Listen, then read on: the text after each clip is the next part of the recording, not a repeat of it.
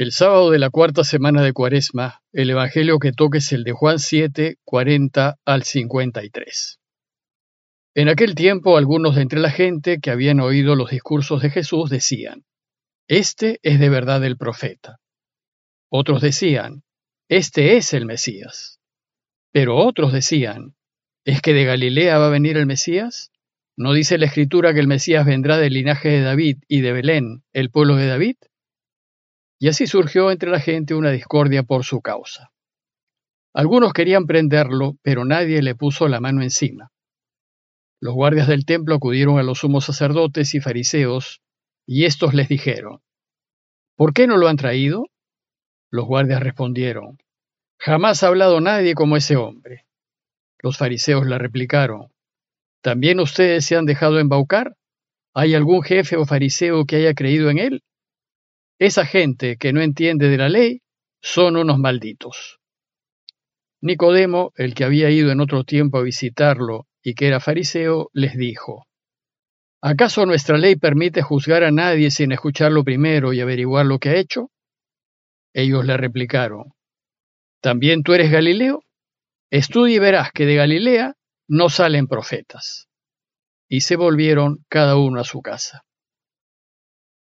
Al iniciar el capítulo séptimo vimos que la gente de Jerusalén discutía acerca del origen de Jesús para ver si era o no era el Mesías. Algunos sostenían que no podía serlo porque se sabía de dónde venía.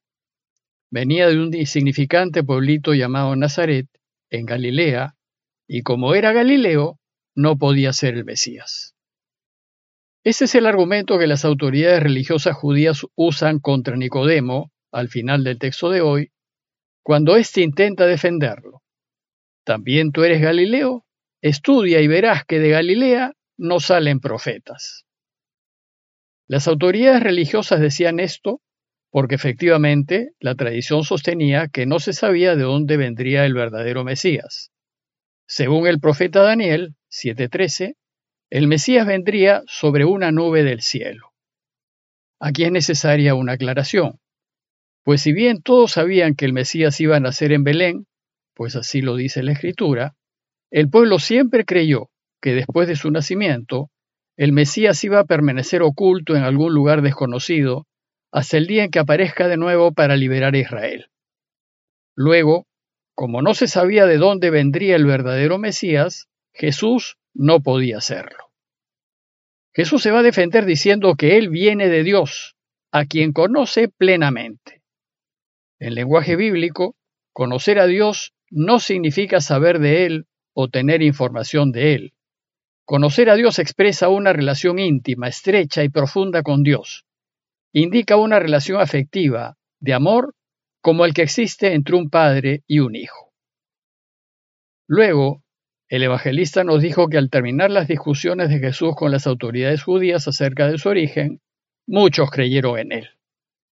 Esto hizo que las autoridades judías muy molestas enviasen guardias del templo para detenerlo, pues las autoridades con la venia de los romanos tenían su propia guardia judía. Después de esa discusión, el Evangelio hace un breve intermedio, y luego de relatarnos que Jesús se proclama poseedor del Espíritu y que por tanto se lo puede dar a quien quiera, llegamos al Evangelio de hoy. Si se fijan, el texto de hoy tiene dos partes que el evangelista construye en torno a dos discusiones. La primera parte trata de las discusiones entre los que escuchan a Jesús y la segunda parte trata de las discusiones entre las autoridades judías.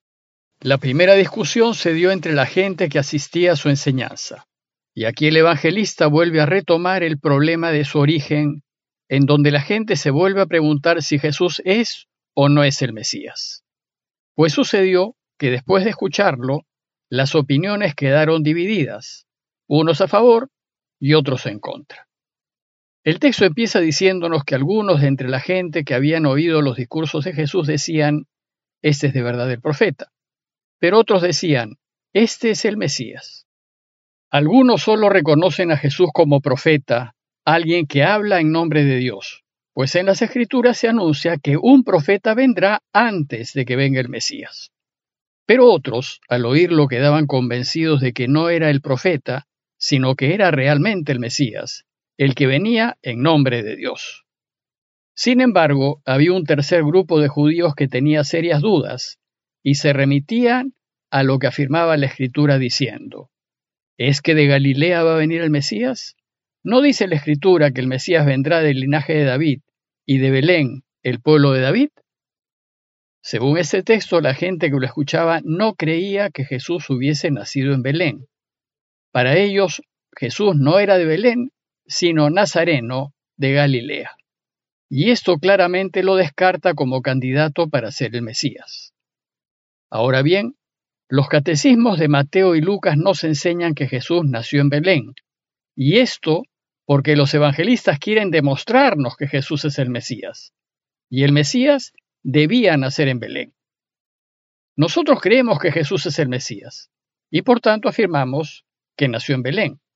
Sin embargo, a causa de ese grupo de judíos que duda que haya nacido en Belén, a nivel biográfico hay discusión entre los expertos bíblicos. Lo cierto es que dónde realmente nació es secundario y no afecta nuestro seguimiento. Solo basta recordar que los evangelios no son relatos biográficos, sino catequéticos. El asunto es que se armó una fuerte discusión entre ellos, y dice el texto que surgió entre la gente una discordia por su causa. Bueno, pues esto sucedió porque ante Jesús la gente no puede mantenerse neutral, siempre tiene que tomar una posición y decidirse. No hay término medio, o estás con Él o estás contra Él. O crees en Él o no crees en Él.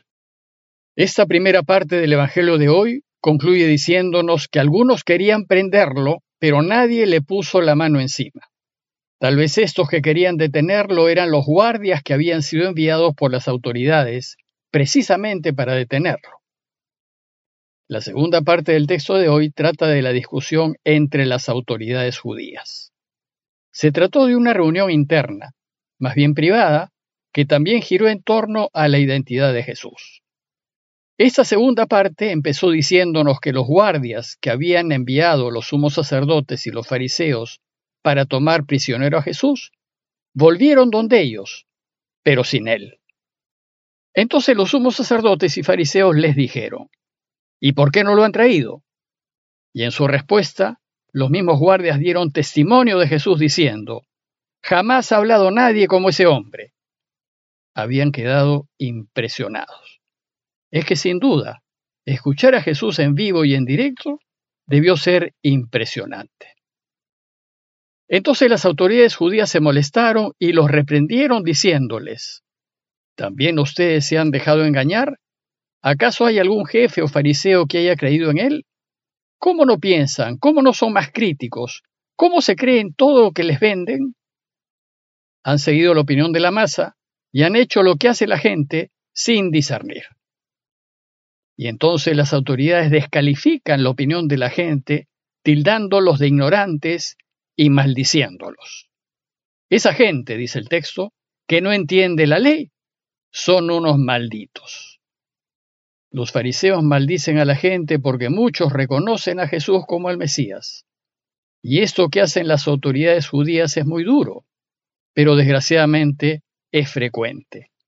Con mucha facilidad actuamos como los sumos sacerdotes y fariseos y descalificamos a grupos que no están de acuerdo con lo que pensamos, sin detenernos un momento a reflexionar en sus argumentos y revisar nuestras posturas.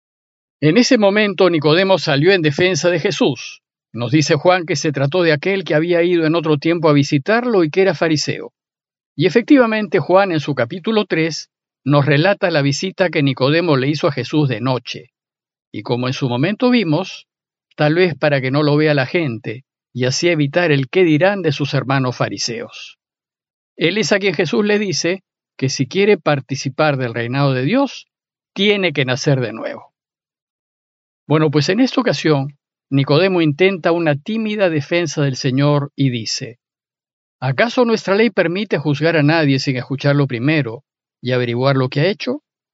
Nicodemo argumenta con la justicia de la ley, pero a ellos No les interesa la justicia, solo les interesan sus intereses. Desgraciadamente ese es el modo de proceder de muchos políticos hoy en día.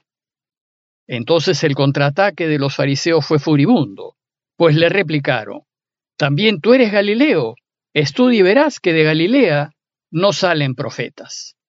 Descalifican el comentario de Nicodemo, un maestro de la ley, tildándolo de ignorante, pues le dicen, antes de hablar, entérate, estudia y aprende bien la ley. Cuando no hay recta intención, siempre hay manipulación y medias verdades a fin de no aceptar la verdad. Desgraciadamente la ley se puede torcer para el lado que convenga. A ese punto Nicodemo ya no se atrevió a defenderlo más. Él aún no había nacido de nuevo, aún no conocía bien el camino de Jesús. Teme el que dirán, teme perder su estatus, teme el ser separado por los de su grupo. Nicodemo aún no se juega por Jesús y su causa. Y la razón es que no está dispuesto a perder su prestigio por mantenerse en la verdad. Él simplemente no quiere perder nada de lo bueno que ha logrado en la vida. Y cuando no hay la disposición de poner a Dios primero, la verdad, es decir, Dios, pierde. Entonces la discusión termina y dice el texto que se volvieron cada uno a su casa. Como conclusión, los invito a preguntarnos. Primero, ¿cómo actuamos con la gente que no piensa como nosotros? Y segundo, ¿somos como Nicodemo que antes de cuidar la verdad y la justicia, cuidamos nuestros nombres, nuestras familias, nuestros bienes y nuestros privilegios? ¿O somos como Jesús, que habla la verdad, gane o pierda? Pidámosle al Señor su ayuda para que en toda decisión que tomemos nos pongamos siempre del lado correcto de la vida, haciendo solo lo que el Padre quiere, sin buscar nuestra propia gloria. Parroquia de Fátima, Miraflores, Lima.